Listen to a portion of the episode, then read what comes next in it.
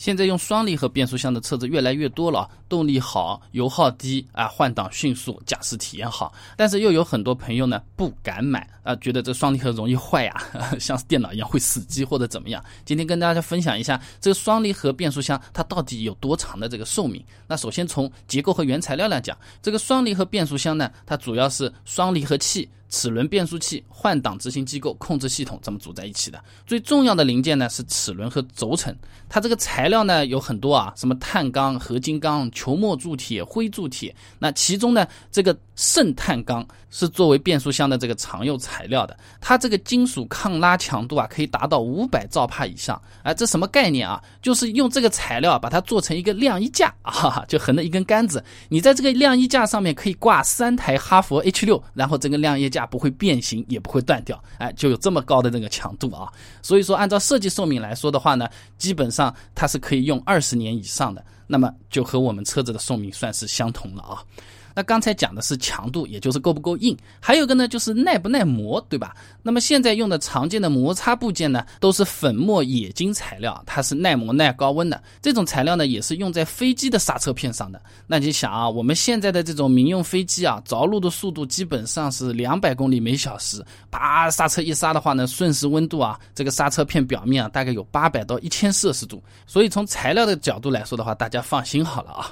这种军用民用的这种飞机啊，在八百到一千摄氏度的这个温度下，使用寿命都有一百到五百次嘞。那双离合摩擦片上面的这工作环境温柔的多了，基本就是在一百五十摄氏度以下，所以说这种会动的摩擦部件也可以和车子的寿命达到相同啊。那这里要补充一点呢，就是双离合变速箱它不是分为干式和湿式的嘛？呃，基本的原理和构造上面的话呢。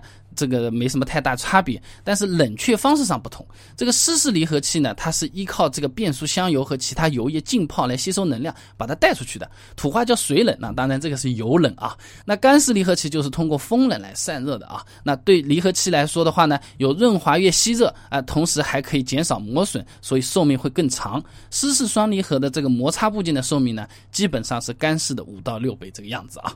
所以说，从材料啊、结构啊、技术啊这个角度来说的话，这个双离合变速箱用用和汽车的寿命基本上是一样的。汽车报废了，说不定双离合变速箱还能用嘞。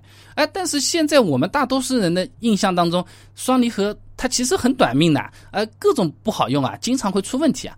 这个呢，主要还是因为生产技术和它的程序设置。那下面呢，我就跟大家分享一下我们的哪一些行为，它会导致这个双离合变速箱提前折寿啊。首先，第一个的话呢，就是长时间的低速行驶啊，堵车的时候慢慢的跟车，走走停停。这双离合呢，一直就是处于这个半联动的状态。呃，如果不是处于半联动的状态呢，就变成低档位来回反复切换，这个磨损的加剧程度是非常大的，它让摩擦部件的寿命会快速的下降。就好像我们这个小碎步走路，这个鞋底更容易被磨破，对不对？脚也特别的酸，又费油又费变速箱。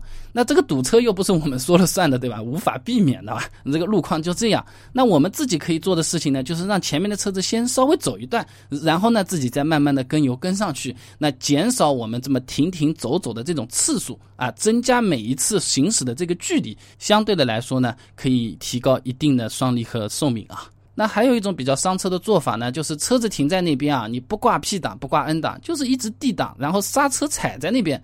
呃，因为这个踩在那边的话，离合器它还是处于半联动的这种状态。而且如果我们刹车不踩到底，或者踩的比较轻，它很有可能因为我们的脚一抖啊，又半联动啊、联动啊、来回切换啊，其实已经潜移默化的做了好多回这样的动作了。我们自己还没有这种感觉，这个时候对车子和双离合器的负担也是算比较大的。所以我建议各位朋友，如果超过两分钟的等待啊，也不要一个脚就刹车那边踩在那边，也太酸，挂个 N 档拉手刹就可以了。如果超过五分钟呢，干脆挂个 P 档熄火嘛，好了啊。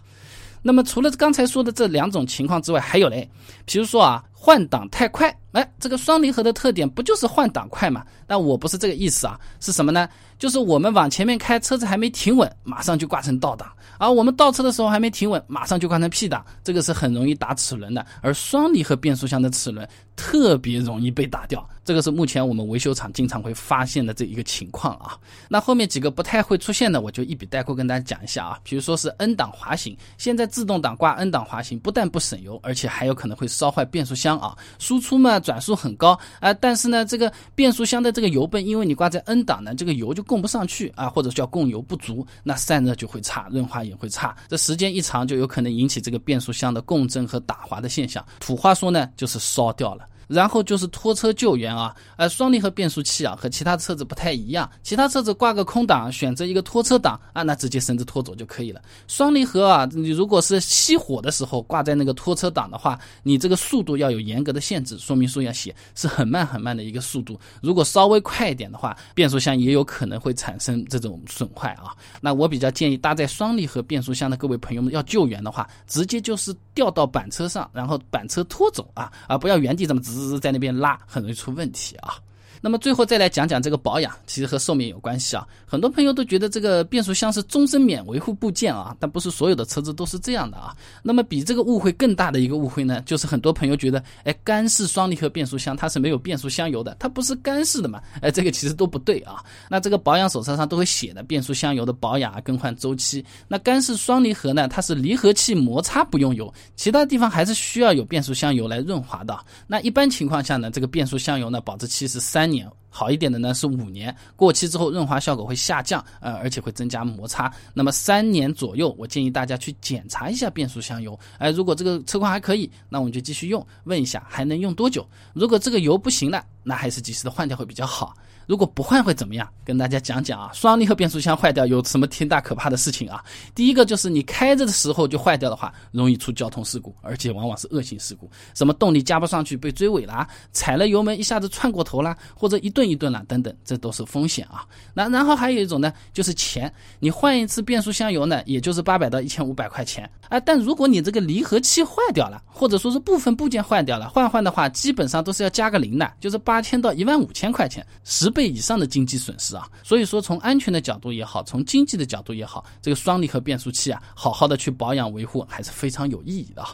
啊，都讲到这个份上了啊，那么热门的双离合变速箱啊，它寿命有多长？那我其实还准备了另外一份资料嘞，哎，就是这个涡轮增压器它的寿命有多长啊？那不是现在不是最流行的嘛？各位朋友如果像我一样有兴趣知道的话呢，可以关注一下我的微信公众号“备胎说车”，直接回复关键词。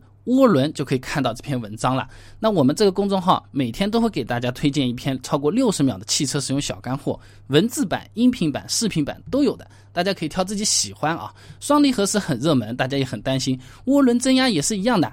那一个涡轮增压器它的寿命到底有多长呢？想知道很简单，手机打开微信，直接搜索微信公众号“备胎说车”，在里面回复关键词“涡轮”，就可以看到这篇文章了。备胎说车，等你来玩哦。